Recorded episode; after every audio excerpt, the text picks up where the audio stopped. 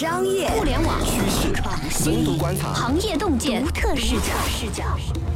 新商业观察，和你聊聊商业圈里的那些事儿。本节目由三十六克高低传媒联合出品。各位大家好，欢迎收听这一期的新商业观察，我是三十六克的深度报道主编。这一期啊，呃，一个呢，就是我觉得已经可以称为是年度最大的大瓜了，这是商业领域吧，就是刘强东涉嫌性侵。另外一个事情呢，如果我们放在历史的场合、商业历史的场合去看一看的话，maybe 也是能够在史书上记上一笔的。就是说，马云这个时候宣布说他要退位，就是说退出说那个。阿里巴巴董事长的这个职位，所以两个事情就是还挺接连接连发生，我觉得可以放在一起聊一聊。那这一期呢，我们邀请到了韩红刚老师，他也是大家的老朋友了。嗨，韩老师，大家好，大家好。就韩老师，其实这两个新闻你都 follow 了，对吧？全程 follow，对，差不多。你会觉得说你在看两个新闻的时候，会觉得说把他们联系在一起吗？我开始看的时候并没有就绝对的联系在一起，但是后来想了一下，就是因为刘刘强东他出事的时候，大家都在说，如果刘强东完蛋了，那么京东可能会会怎么办？对，京东会反正非常惨。因为吃瓜群众虽然关心的是性侵，但是可能商业报道记者更关心的是京东的股价，就。真的是大跌了，好像两天就跌了百分之十五。对对，后来有所上升，但是我觉得如果一旦比如说他被起诉或者罪名被坐实，那我估计悲观情况之下再跌个二十三十都很有可能，就可以参考之前 Uber 那个 CEO，他的嗯，就是因为他涉及到的丑闻以及他公司涉及到的性侵丑闻，估值差不多是降了，我印象里百分之二十左右吧，而且这还不是 CEO 直接犯事儿的情况之下。嗯，对，以刘强东在京东的个人的这种威望，我觉得就是很有可能说三十四十都是有可能的。嗯，然后这一件事就反映出刘强东对京东的影响力实在是太大了。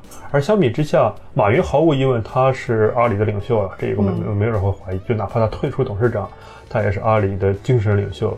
对。对，但是他就可以比较平稳的退位，在他还大权在握的情况之下，就非常平稳的退位。因为同样都是因为这两个新闻都背后有一个同样的逻辑，就是说两家公司的创始人，嗯，然后其实都是即将或者说有可能就退出公司管理。对，具体管理。但事实上，你看，就是马云的这个消息传出之后，其实他阿里巴巴在美股上，我印象中是跌了百分之五。对，有波动，属于正常波动。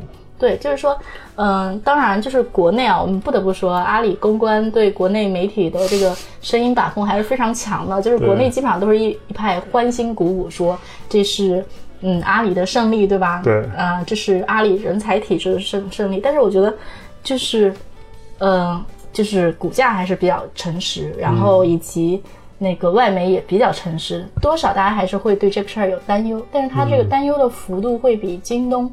小非常多，对，这个其实可以参考马云他在采访的时候，呃，接受采访的时候说起比尔盖茨嘛，嗯，他说我要比比尔盖茨先退休，虽然我我不可能比他先有钱。然后比尔盖茨当时从微软退下来的时候，也也是就是股价是先往下跌了一阵子，这是肯定的，因为一个灵魂人物，一个缔造这个企业的人物走了，嗯，这嗯股价肯定会跌。然后接下来现在的市值应该是当时微软的十倍吧。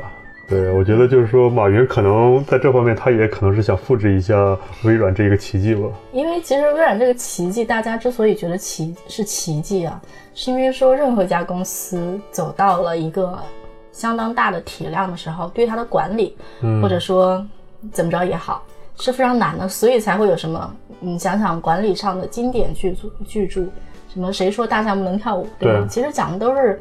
一个大公司怎么去管？它其实比一个小公司要难很多。对，所以就是怎么说呢？就是刘强东这个事情出来之后，其实很多人出来 diss 京东，说刘强东是京东的红太阳。然后这个话其实实话讲，以前在采访的时候，我真的是听京东很高的高管，就完全是红太阳三个字就原封不动是讲过。但是呢，就是现在这三个字，在媒体的语境中，其实是一个。非常糟糕的贬义词，因为他一直说这家公司的这个灵魂人物一旦走了之后，对，就是没有那个生命来源泉了，对吗？太阳其实就是那个意思嘛。而且就是据我所知，刘强东他也是一个工作热情非常高的人。我们先放下他的人品不谈，他本身工作热情很高，然后在这一方面经营方面也是很有天赋的一个人。对，每天早上都要开早会呢。韩老师对有想起什么吗？想起之前，而且他的早会是更早，并且他说不是说他放权去美国的时候，也要每天都要旁听那一个他们的开会情况。如果他不介入，虽然不说话，但是他就在一旁听着，公司所有的事情他都要知道。对啊，因为据我所知是，就是刘向东开完早会，然后各部门的 leader 嗯再回去给自己部门开早会，对，事必躬亲，真的事必躬亲。其实皇帝早朝对，其实我会想起一个历史人物，就是朱元璋。嗯，对，朱元璋登基之后，他废掉了宰相，很快就废掉了宰相，大权独揽，然后差不多每天就凌晨三四点起床，一直工作到晚上差不多将近十一二点这种，每天都这样的，每天都这样的。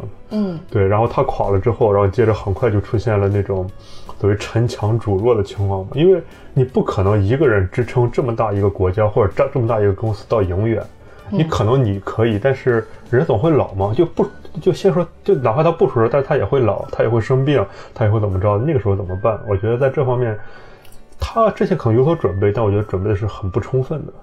嗯，对，因为谁也想不到，因为强东其实还是非常非常年轻，比马云很年轻多了，对对对而且看起来身身体很好。然后，而且其实你去看两家公司的体量，就是阿里巴巴的虽然市值，然后比京东是京东的十倍量级，但是阿里巴巴只有一两年前是三万人，而且他们当时说我要控制这个公司的规模，但京东现在是几十万人，当然主要是因为它快递，员快递员都是呃自家的。对，所以就是说，你真的是这么多人，然后靠一个领导去一直去领导，还是挺而且就是之前有一件事儿，就是说刘强东会关心他们的保安怎么样，然后关心快递员的福利问题，这当然是呃一个很很很让人心暖的一件事儿了。嗯，但是一个 CEO 要管到这么细的程度，我觉得啊，这可能是早期了。现在你觉得，嗯，就是在前些，我记得印象里去年他还谈到过关于快递员的福利的这些事情。哇，对，我觉得就是有点管得太细了。但是刘强东不是，也不是没有放权过。我印象中，在京东上市前后的时候，他曾经试图放权，因为他当时嗯把 CEO 的位置交给了来自百度的沈浩宇。对对对，然后呢，当时引进了一系列高管，比如说蓝叶，就来自联想的蓝叶。蓝叶当年是联想非常重要的呃管理层，他主要最厉害的地方是去卖联想的硬件，嗯，然后以及呃，刘强东还从自己的中欧同学里面拉来了两个人，其中有一个人去做他的首席人才官，还有一个人是副董事长。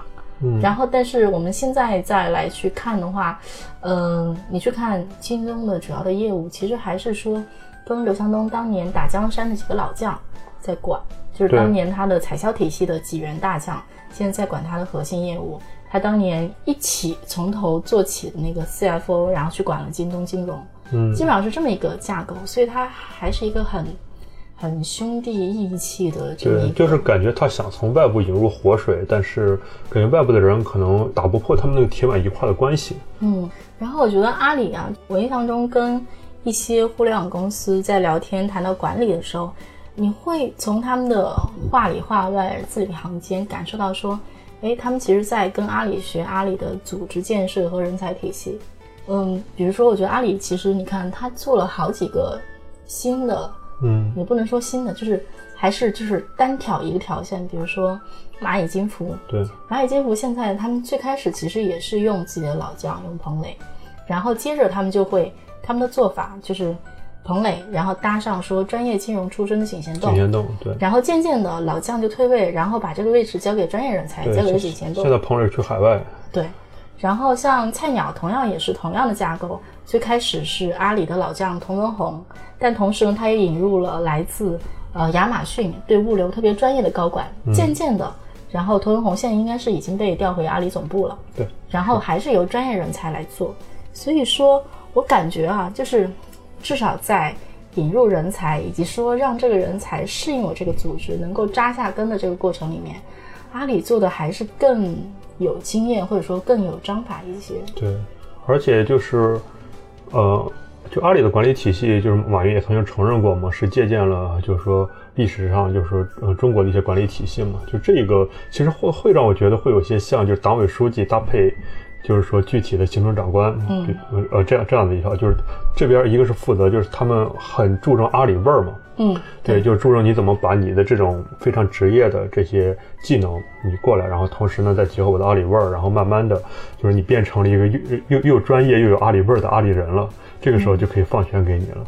对，就是回到另一个议题啊，就当一家公司大到一定程度，大家经常讲，就是很多公司去讲使命、价值观、公司文化。就是我在做商业报道的早期，觉得这些词都非常的虚，特别讨厌这些词，觉得哎，都跟我说些什么呢？就不如谈怎么赚钱什么的。对对，实在一点，对吗？别别别谈这些。我入门的时候，大家也说，你如果看一个公司你看不懂，就去问他怎么赚钱的。嗯，对。但是渐渐的，你会发现说这件事情变得很重要。是因为说，当一家公司大到一定程度，你没有办法用一个非常细的准则指导大家做的每一件事情。因为互联网公司，我们不是说流水线上的，对，就是那种生产装配好这个螺丝钉就可以了。对你一定是大家有很多发挥和创造的空间，然后有很多灵活弹性的空间。嗯，那当大家面对这些灵活性的时候怎么办？这个时候，那种非常虚的价值观或者做事风格就变得很重要。嗯。但是啊，以及与此同时啊，我觉得公司大到一定程度，还有一个特点是说，组织之间的相互配合、协作、调动组织内资源是很难的。对，比如说腾讯。啊，对，就大家其实都是这样嘛。就是我觉得大量的高管，然后空降失败，其实可能一方面有说做事风格不适应，另一方面可能也是说，即使他是一个。真的很好的人，他有专业性，但他未必能够说调动大家来帮他。对，一旦没有办法调动大家来帮他，那这个事儿做不成。那要么是自己伤心走，要么是老板觉得你不能干，对，然后让你走。那我觉得像阿里这种老将配专业人士的做法，其实就是说我真的就是你在一个大组织、超大型组织里面要把一件事情做成，你还是非常非常需要。有能够调动这个组织能力、找人配合的那个老将在，就好像说彭磊在阿里内部非常德高望重。我记得跟阿里的嗯内部的人聊天的时候，他们就说，彭磊的英文名叫 Lucy，嗯，他们就说 Lucy 想干什么事，谁敢不听他的，谁敢不配合他，就是这样的江湖地位。所以，尤其是当你去做一个创新型的事情的时候，那。哪有什么章法？那其实就是谁是公司里的二号人物、三号人物、前十号人物，这些大人物想做什么，那大家就就配合好了，就哪有那么多话。所以就是，如果想重点推一个业务，这个业务的负责人往往会最后会变成一个合伙人，就是有有了这样的地位，甚至董事会都没法左右他的决定。对，是。所以呢，这真的是一个普世性的议题。虽然我们在谈的是马云。和刘强东的大瓜，但是我觉得这些事情对所有人来讲都是有借鉴意义的。对，嗯，但是话说回来，我觉得，呃，某种程度上创新性也是非常的重要。因为你看，这次阿里的接班人其实是张勇，张勇其实是个新人，并不是阿里老将。对，他在阿里有印象里是十年左右吧。嗯，他不是最早期就进来的。他其实是在十年前，然后阿里做淘宝商城，然后推双十一的时候，张勇才崭露头角。他一手接到双十一。但是，比如说阿里老将，比如说大家会说彭磊，说哎呀，嗯，对吧？他之前其实是他们公司的行政和前台。对。虽然说不断的去学习，但是就大家喜欢用空降人才，是因为空降人才比你创业早期的时候的人段位更高，比如他有更好的学历背景、更广的视野。更专业的技能。那蔡崇信严格来说也是也是空降的。对，没错。那像张勇，其实空降的时候，他当时已经资历挺不错的了。嗯。他之前是我忘了是哪家公司，盛大还是哪家的 CFO，反正当时已经是做到 CFO 的这个职业级别了，然后才进哪里。然后进完之后，就是肯定也是赛马机制，很多人在不停的做各种业务，结果他做这个业务做起来了。但是我相信说，如果你拿张勇跟草莽创业时期的。小兄弟去比的话，他可能在本身在个人的，就是起步的能力上，可能是有提升的。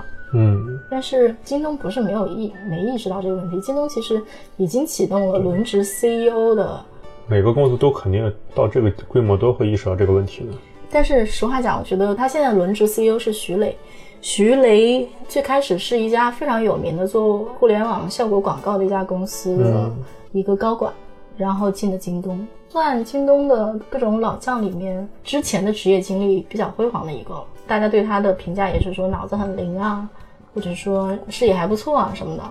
但是比如说他这个轮值 CEO，如果徐雷轮完了之后还有谁来轮，我其实是有点。海销体系的几位大哥吗？对，而且如果你想真的是接班的话，你一般来说就不要找自己的就创始团队的一些人，就是慢慢的，我觉得让他们就是说可能就类似合伙人，让他们进一个更高的负责组织管理这一方面，而不负责业务管理，这样的其实会更会更好。不然的话，一个企业如果老是一批老人在管的话，就很难适应新的时代。因为毕竟你不管多厉害，你的学习能力是有限的，你的自我革新能力也是有限的。而且就是轮值 CEO 会有一个问题，就是说朝令夕改啊，有时候是会存在这种问题的。嗯，对，然后就可能最后你还是需要刘强东自己来拍板。因为其实，在老刘刘强东的这个大瓜落下来的时候，其实他们的轮值 CEO 也刚刚上台没多久。所以实话讲，还看不出什么成效，也不知道他要轮多久。但主要就是说，一旦公司一个创始人出现了这样的事情的时候，你如何尽快摆脱，然后让企业自己走上正轨？现在京东是没法摆脱刘强东的。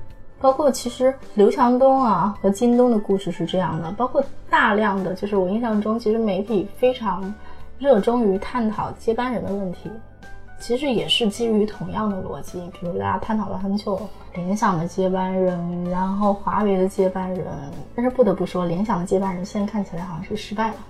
对，现在大家都在说联想的问题就是杨元庆的问题。然后其实像国外相对而言，因为他们职业经理人发展非常成熟了嘛，像其他我感觉都比较平稳接班了，像库克至于乔布斯，然后比如刚刚提到的微软，然后再有谷歌。